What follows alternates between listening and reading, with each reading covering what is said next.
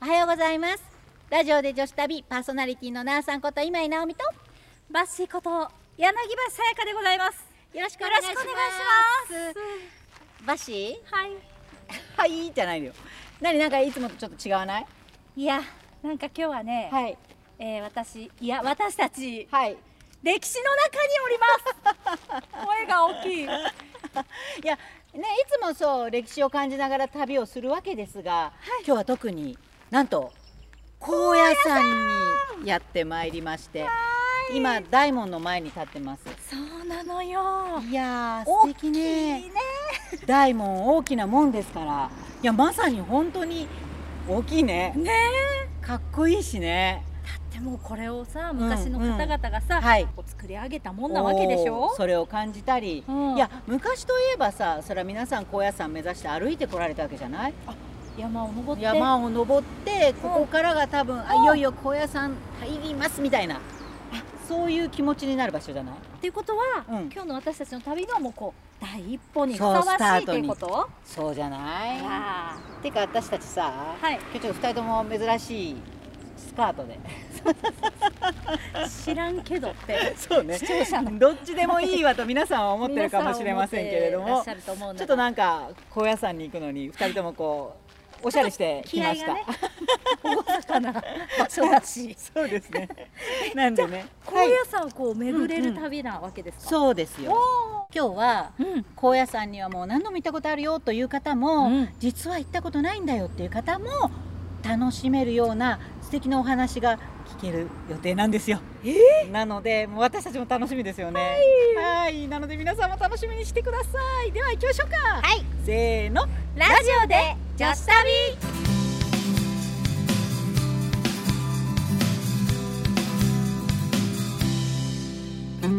おはようございますひげしろ高道ですこの番組は女子2人が和歌山県内を旅して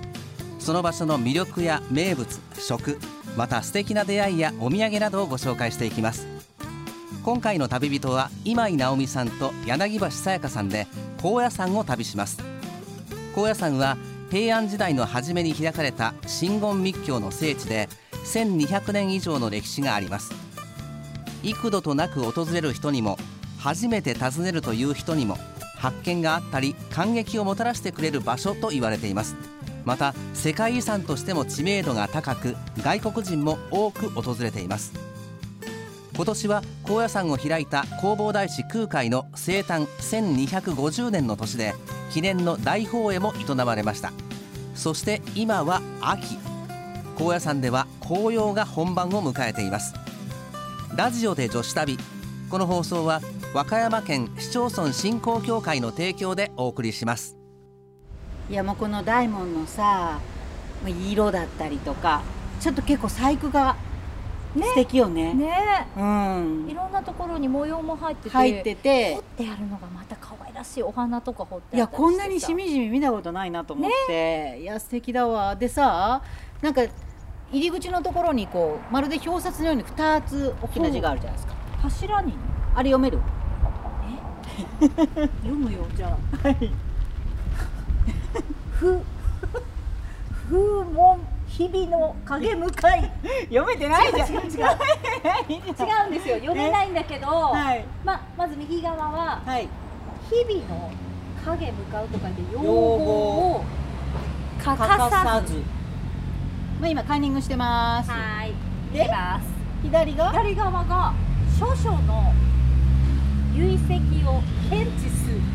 お大師さんはお毎日奥の院御廟から姿を現されさまざまなところを巡っては私たちをお救いくださっているつまり嬉しい時楽しい時悲しい時苦しい時など常に私たちに寄り添ってくださってるってここに書いてあるそういう意味なのそういうことだってこの高野山の大門から旅が始まりました高さ25メートルを超える大きな赤い楼門ですその柱にかけられている中連について説明書きを読んでいる女子2人です高野山には各所に案内板や説明板があり分かりやすく書かれてはいますが読めばわかるというものでもありませんそんなわけで今回はちゃんと教えてもらうことにし高野山真言宗総本山の金剛無寺を訪ねました今後無事にやってまいりました、やっぱりここには来ないとでねそうなんですここから始まるわけなんですが今日はまあ私たちだけでは伝えられないものがたくさんあるのでそうですよ高野山執務皇室の中村光寛さんにいろいろとお話を伺えるということで、光寛さんよろしくお願いしますよろしくお願いしはい、よまろしくお願いいたします。光に見ると書いて交換さんはい、はい素敵なお名前でありがとうごはざいいます。今日はねあの中村さんなんですけど光寛って呼んでもいいよってさっき言っていただいたんで光寛さんとはい、呼ばせてください、はい、大丈夫です。今こちらは正門となるんですか、はい、そうですね。ではえ早速入っていってもいいですか、はい、どうぞ。はいはい、参りましょ高野山たくさん、い、ろんな場所がありますけれども、う。はい、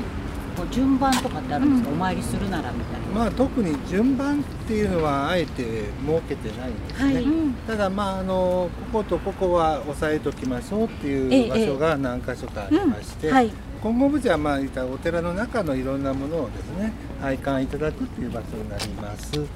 それから、えー、小屋さんには二つの聖地がありまして。はいえー、壇上伽藍とはい奥の院、はいこの2箇所ですね、ええこちらはまあ必ずお参りいただけたらと、そういうふうに思っております、はい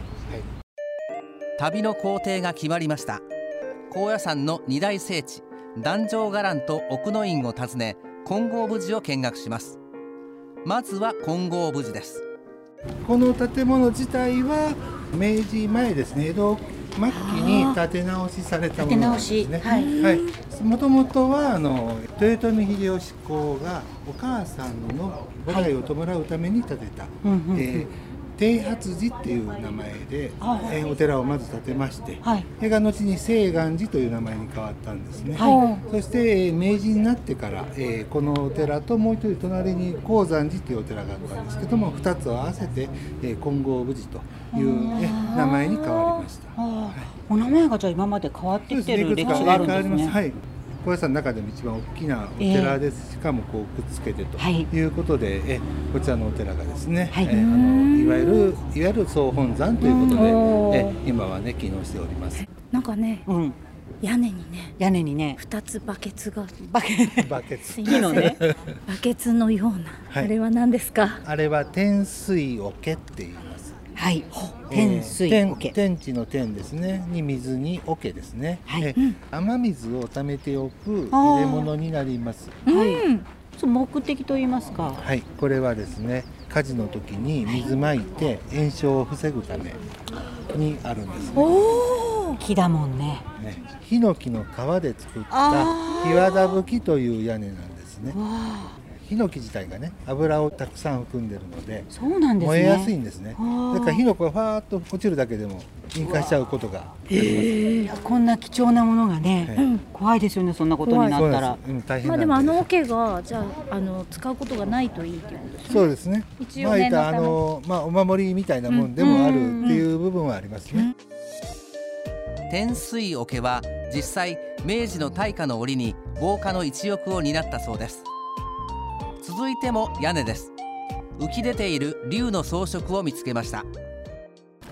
立派な竜ですねはいあのこういうこう建物に、まあ、堀がいろいろあったりしますけれども、はいはい中でも今見えている竜は本当に立体的というか、すごいですね躍動感があるというかそうですね。この技あのこちらのところ、大玄関って言いまして、はいえーいわゆるビップが入で入あら。りする、ね、玄関なんですねわかります昔からそうでです特別な方はここ から入こる。ちらから入ると、へーえそういう場所でございます。大玄関、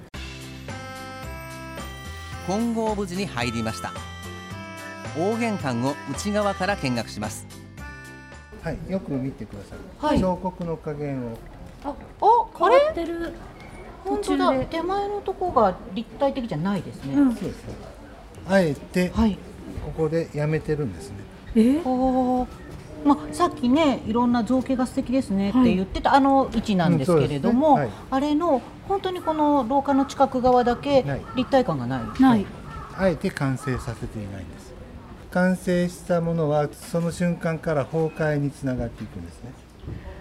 だから未完成のままっていうものはそのまま永遠に続いていくという、そういう願いを込めてあるとそういうえ、はいあの仕あ組こみれですこれそうなんですね、続いては大広間です畳敷きの大きな部屋に見事な襖絵そして大きな高野杉の切り株も展示されています次の大すご広い間お広間へ行く立派なつながるもうあの襖の絵が素敵、で控えてる場所って言うんですけどここにすごく立派な高野杉の切り株があります、はいこの大きさ何これどのぐらいあるんだろう木の高さがね57メート57すごくないル、ね、ビル切り株のね直径が2.87メートルはい はいで根元周囲これですね周りがね9 9メーメートルもあるんだトル、はいこれはこ迫んな力木がが実際に、はいあのこれがあの、えー後で行っていただく奥の院の方はに、いかつてあった木の切り株になります。すごいねすごいですよ高野山の階層にゆかりがある大きな木製の参古書が展示されています弘法大師様が手に持たれてるはい。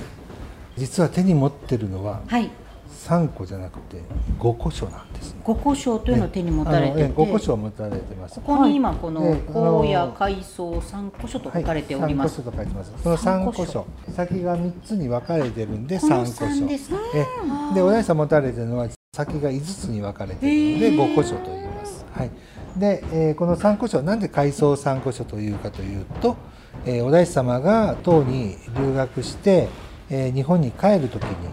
えー民衆の港ですね今でいう寧波の港から日本の国土の中で道場にふさわしい場所を示してほしいということでこの3個自分がいただいた3個をね投げたんですね。うんそれがこうね光り輝きながら紫の雲に乗って日本に向かって飛んでいったと、でこれがですね実はねあの後にですね後で行きます壇上伽藍の「えー三個の松」という松にですね引っかかっていたということが、え伝説がございましてえその時のあの形その三個の形に模したえものがね、えー今から8年前の、えー、海藻放映に向けてですね、はいあのご寄付いただいたものを掲示させていただいてます。は女子2人は右に左にと展示物に見入り部屋を見学しながら廊下を進んでいきますい。えー、万流亭こといれがうね、万流亭ちょうどね素敵見ていただくとはいどう思いますこの2は。龍龍、うんえ。龍はそう龍は龍なんですけども、この大きさですねまず。広いですよねこれはいわゆる枯山水そうですね。のこの砂の白いのがこのなんか波のようでええ雲にも見えるああそうかはい雲海なんですね。なるほど雲海を龍がこう泳いでるよみたいにそ見えうるその通りです。すごいじゃん顔がねどこかというと、はい実はあの立ってる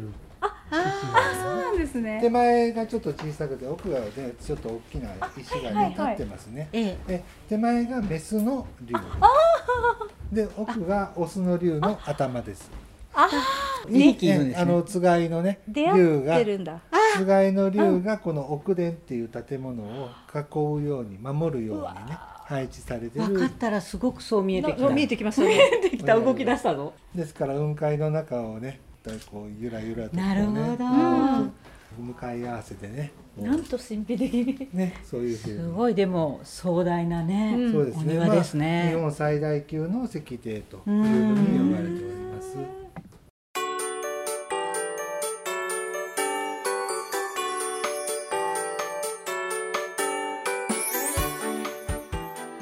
今度は壇上伽藍に向かいますえー、金剛無事を出て出て壇上伽藍はいにやってきましたはいこれが三個の松はいさっきね投げたのがここに来たんだっていう松ですよね、はいいこの松に引っかかってたはいそうですね。と言われるはい民衆の港あそこからこう投げて。えそしてこの三個ね木の松の木にね引っかかっていたと。すごい距離夜だなよ夜なね夜な夜なこう光を発する怪しい山があるよみたいな話もあって、ね、へえ何かその三個が光るんで不思議に思ってっていうことで探したらあったよ。なるほど投げたところが見えるわけじゃないですもんね。うんそうですねど投こにげ行ったかてどこに行ったかは分からなかったけど、噂が噂を呼んでここにあったそうとそう。そうあったということですね。これは二つ生えてますね。ねあ本当のだ実際三個の松というのはこの明道側ですね。のですから、はいうんの、えー松になります。はい。ええでまあ何が特徴かというとこの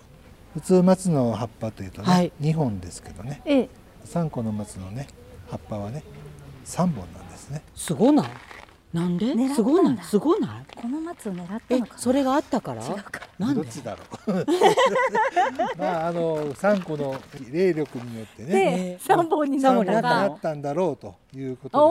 おでーそ珍しいってことですよですよね。ねそうで。すもう、うん、普通はね、へまーあ多いんじゃないかといったらそういうわけじゃないんですけど、はいまあ日本ではまあ本当にね、数少ない。まあ基本的にはないと思っていただいていいぐらいなんで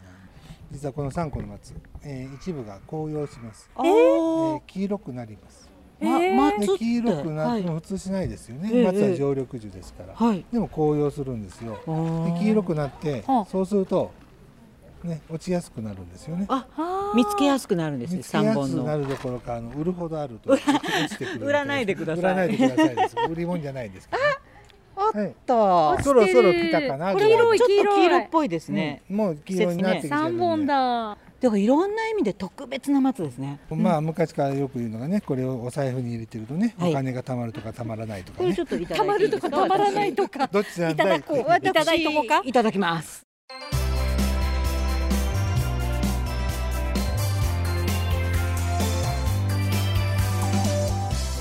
3個の松はとても不思議な松と言えます女子たちはもちろん貴重な3個の松葉を大事にしまいますそして改めて壇上伽藍とそこにある建物大きなお堂について教えてもらいます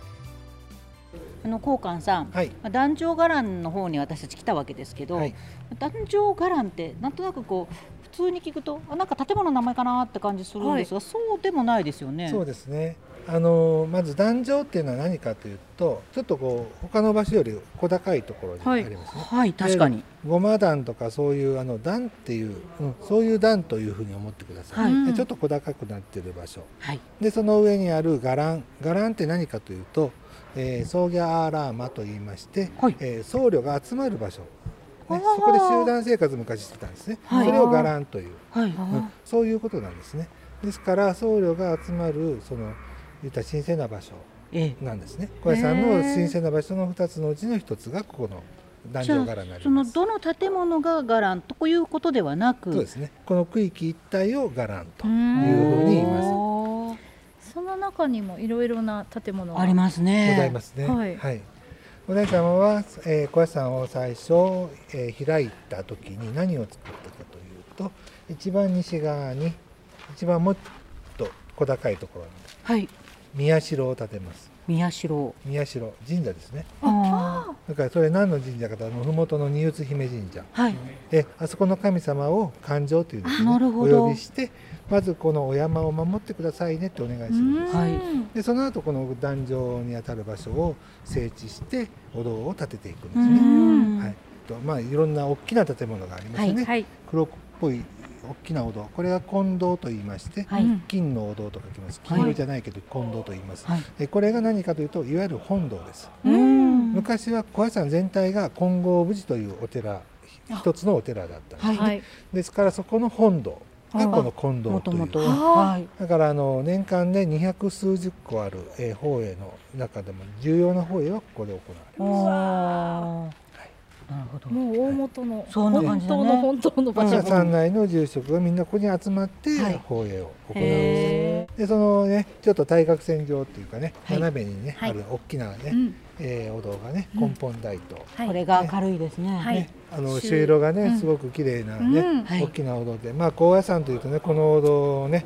の写真がよくはいそうですねね。だか出るらと思いますさんといえば神護士の教えそのものも表してるんですね。うんこの、えー多宝塔っていうお堂になるんですけども塔の形式ですね、これが本当は実はこれ仏様そのものも表してるんですねへえでその中はさらにね、はい立体の曼荼羅があるわけです、うんはいまあ、そういったそういうお堂とかあとはねあの金色の灯籠がねはいかかった綺麗な屋根のね、はいお堂がありますもう屋ね、根が美美しい。しい、はいこれがね三重堂三影と書いてね三重堂と言います、うんこれなんで三重堂というかというとお大師様のお姿がいわゆるお大師様のお姿って椅子に座って、えー、ご古書持って年中持ってっていうねお姿が思い浮かぶと思いますけども、はいそれの大元になる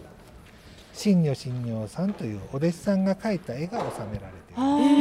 へーまああの大門から来られてねでまあずっと柄の方に来たらねまはずい最初に赤いね、大きな大門よりちょっと小ぶりな門を見るんですね。はい。これがあの中門と言いましてねはい。改装1200年の時に合わせてね再建された、うんえ門でございうます。んこれであの言ったら伽藍の境内にね全てのお堂が揃った。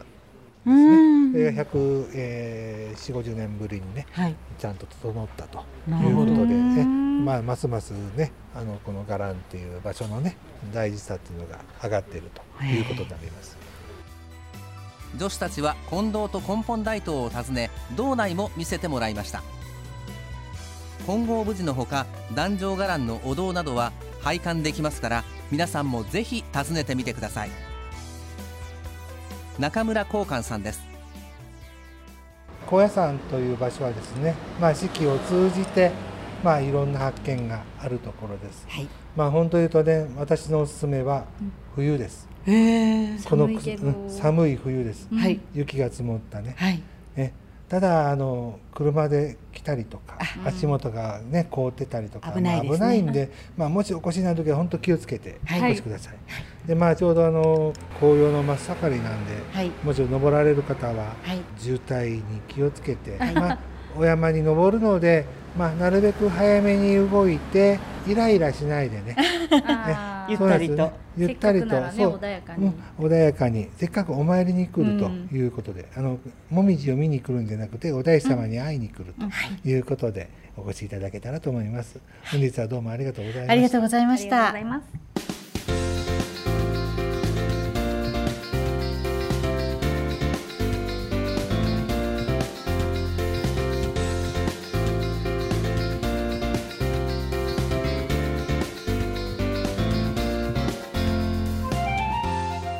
紅葉はもちろん素晴らしいですが厳しい冬にも訪れてみたいそんなことを思った女子2人です最後は高野山のもう一つの聖地奥の院です奥の院の参道を歩いております。はい。やっぱね、はい、うん。あ、工房大師様の。うん、5秒に向かってるんですけど、うんうん私この道が好きなんです。私もです。なぜ？なんかこの空気感。そうなのよ。はい。本当にここはなんか特別な感じがする。うんまあこの千何百本っていう杉の木が植わってるらしいんだけあどー、一こ個れ一が個まずすごいよね。すごいよ。ね。やっぱりひんやりする。するんその季節はあるだろうけれども、麓や外から入ってきた瞬間にはい。ここ空気違うみたいそうななの。ね、まあ感じが。奥に行くにつれてもっとなんだけど、うんうんうんそのちょっとやっぱり別世界というか人なんか間気の持世ちが界ねとちょっと違うような、向かってる気がするはいああ空気感みたいな。でまあいろんなね著名な方の今ちょうど左手に「加賀前田利家」と書かれてますけれども、墓所があるので、うん、そういうこう、まあ、歴史的なものだったりとか、いろんなことを思いながら歩ける歩きますよね。ねやっぱここに来ないとね。こうじゃあ深呼吸してで心をきれいにしてはい。 5秒に向かいましょうか。はい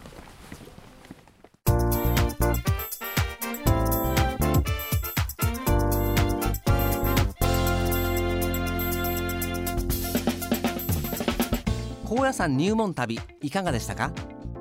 旅の様子は番組のホームページで写真とともに公開します番組も聞けますからラジオで女子旅で検索してみてください SNS でも情報を発信していますからフォローしてくださいねここまで女子旅サポーターはひげしろ高道でしたさあ旅のまとめです弘法大師5秒に行ってきました。うん。まあ、奥の院というかねこの辺りの空気は本当に特別だなと思うんだけど、うんさらにあの橋を渡ってもいうく一と層空気のそそうピリッともう一つ空気が変わる気がしますよね。うなの。ちょっと正ね義感。毎回ね緊張する おーでもなんか引き締まるというかそうねそうね本当にいろんなこう美しいものと出会えたなって改めてね5秒でも思ったんですけど、思いましうたん、で、まあ、そうやって今日は旅をしてまいりまして、はいまあ、高野山を高野山スペシャルですよ本当に大門から始まり始まりでその後ね実は我々あの、うんしっかりとお昼ご飯をそうなんです食べましたね釜飯食べました食べましたつくもさんはいいつも人気で行列ができてたりするので、ねもう皆さんちょっと早い時間に行くとかね、工夫していただいて、あのね、私山菜釜飯だったの、はいはいはいすごい量の山菜だったで私はごま鶏釜飯でした鳥どうだどうだった美味しゅうござい美ま味しゅうしたたごま豆腐もついてたんですよ美味しかったんですよあれをねどうしてもやっぱ食べたくなるんですよねなんかもうすっかり観光気分でうん我々、美味しい釜飯を食べた後今度はお土産探しの旅に出 てあの散策するだけでもねそうちょっと覗くの楽しいじゃん、なんかいいよねあのお店ね、うん並んでてねいろいろ見ててねそしてねそして今回はね特別に金剛無事の中村光寛さんにはいお世話いただいて、うんお話もう本当にありがたかったねありがたいもうしっかりご案内いただいてそうなのよもう見どころがありすぎてありすぎ全然進まないんだもんだって えこれはえこれはあそんなところにみたいなそうえなんかあります印象に残ったお話とかお話もこいこのなんっかぱいありましたけどあ例えばあの完全にあえて作ってなくてびっくりしましここのところがねっていうふうに言われなければ気がつかないじゃない未完成であるそなんうか美学みたいなそうそうそ教うえもう完全になってしまうとあとは崩れるだけだから あえて止めていく未完成でいやまだまだ本当何日でもお話聞けるぐらいそうなのいいお話とそしてあのいろんな場所に行けて、はいよかったね壇上伽藍っあてそいううかところの男女柄そういろいろな建物そうそうそうそをうご案内いただいて一つ一つじっくりそとういねうもう場所だったんだとあかそっかちょっと知らなかったんで、うんうんうんうんうんいや本当に普通ね壇上伽藍ってどこだろうって場所かなと思うんだけど,、はいどれを言建うの物じゃないんだよね、うんあの辺りのそう全部そうなんだけれであどのも近堂はい近堂ですか、はいが、まあ、本堂なんだよとかそうね あそうなのそういうこう大きな根本のお話から細かいこう気配りだったり歴史の意味だったりも教えていただいて高野山って言って、うんうんまあ、観光っていうのもあうるし、んうんうんうんお参りっていうんうそうね気分で来るんだけど、うんその本当の本質といううか、んうん教えてもらったからちょっと垣間見た感じがするねこの空気の中にいるだけでもちょっと特別な気持ちにもなれるし、でおっしゃってたように冬も素敵ということなのでおすすめだってそうでも気をつけてあねねお越しください。電車でね、うん暖かい格好してう、ん、でちょっとこういつもとは違う空気の中でお参りしてなんか、うん、いいよだからこれからまた来よう私らも、まうんそうこれから最高なんだけども、紅葉とかね紅葉もいいしねそうだけどまあ冬紅葉よそう来ようようんこっそり 何誰に対してこっそりなのかわかんない紅けど葉 なんでね、ぜひね、皆さんも、はいあの四季折々の小屋さん楽しんでいただければなと思います。じゃあ、私らもまた次の旅を楽しみに、はいどっか行きましょうね。行きましょうねはい、えラジオで女子旅、お相手はなおさんこと今井直美と、バッシーこと柳橋さやかでしたそれではまた。バイバイラジオで女子旅この放送は和歌山県市町村振興協会の提供でお送りしました次回は11月25日の放送ですお楽しみに